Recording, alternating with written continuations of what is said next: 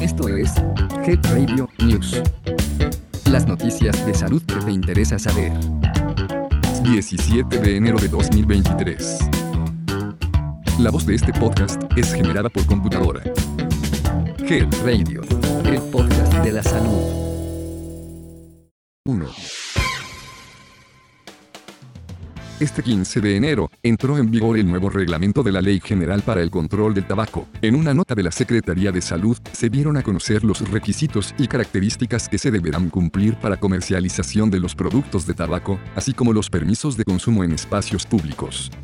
El titular de la Comisión Nacional contra las Adicciones, CONADIC, Gaby Savikisirot, mencionó que de acuerdo al nuevo reglamento, México se vuelve uno de los países a la vanguardia en la protección de la salud de niños, niñas y adolescentes. Dicho reglamento fue publicado el 16 de diciembre de 2022 en el Diario Oficial de la Federación y entró en vigor este 15 de enero de 2023. En México hay cerca de 16 millones de personas fumadoras y cada día fallecen más de 173 personas por enfermedades asociadas al tabaquismo.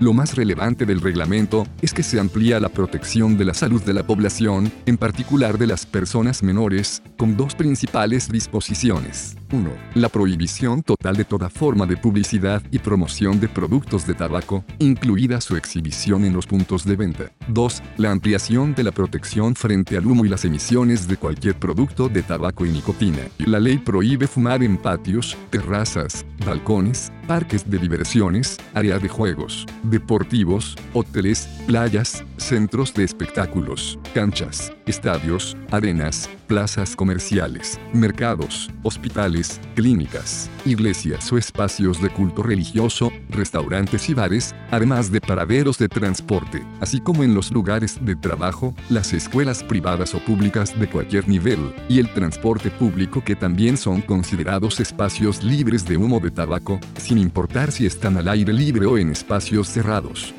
Así que ya lo sabes. Te invitamos a conocer el reglamento y tomar tus previsiones. Evita sanciones por el incumplimiento de esta normativa. Cuida tu salud. Encuentra el link del reglamento en el detalle de este episodio. 2. El pasado 13 de enero se celebró el Día Mundial de la Lucha contra la Depresión. En México, 3.6 millones de personas adultas padecen depresión, y de ellas, el 1% son casos severos, reveló un estudio realizado en 2021 por los Servicios de Atención Psiquiátrica, SAP, de la Secretaría de Salud. La directora de gestión de los Servicios de Atención Psiquiátrica, Lorena López Pérez, enfatizó que la pandemia por COVID-19 dejó graves repercusiones en la salud mental y aumentó los problemas psicosociales.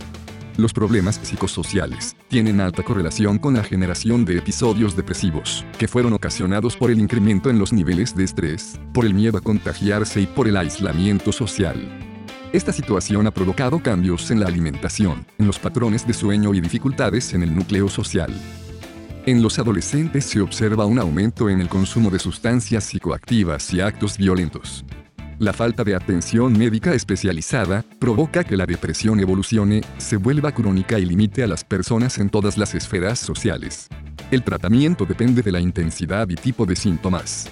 La depresión puede tratarse solo con psicoterapia para casos leves, o con terapia, medicamentos y soporte comunitario para pacientes graves. Si requieres ayuda, contacta al Centro de Atención Ciudadana, en la línea de la vida, al número 800-911-2000, el cual brinda servicio las 24 horas del día, los 365 días del año.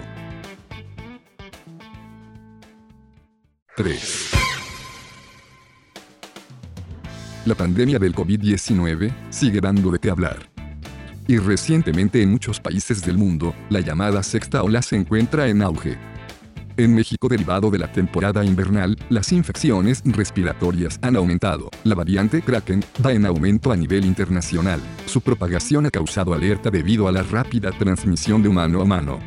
Pese a que aún no se registran contagios graves de la cepa, expertos, médicos y científicos se han alarmado por su composición. Así lo confirmó el Grupo Consultivo Técnico sobre la evolución del virus SARS-CoV-2 de la Organización Mundial de la Salud. Pero, ¿cuál es la gravedad de la nueva variante Kraken? Las autoridades sanitarias internacionales y especialistas del Centro de Control de Enfermedades en Estados Unidos han confirmado que la nueva variante Kraken puede ser más transmisible y los daños podrían causar una enfermedad grave entre las personas que la adquieran. Asimismo confirmaron que la variable XBB 1.5 es la causante del 75% de casos positivos a COVID-19 en ciudades como Nueva Inglaterra, Nueva Jersey y Nueva York. La variante Kraken nació de la fusión de dos variantes totalmente diferentes en composición como son BA2BJ1 y BA2.75.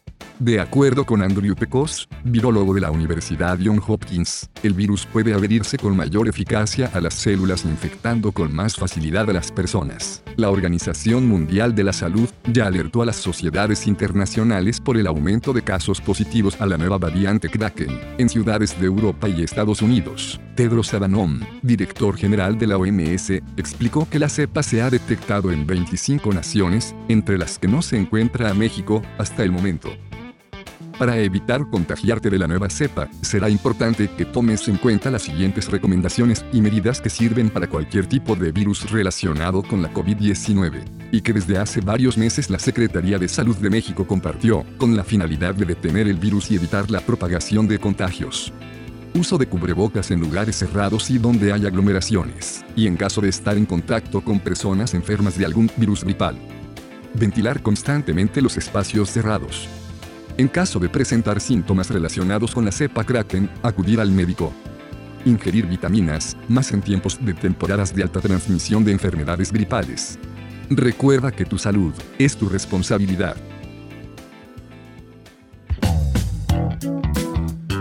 Esto fue Head Radio News. Mantente actualizado de las noticias más relevantes en salud. Escúchalas todos los martes en punto del mediodía. Hasta pronto. Health Radio, el podcast de la salud.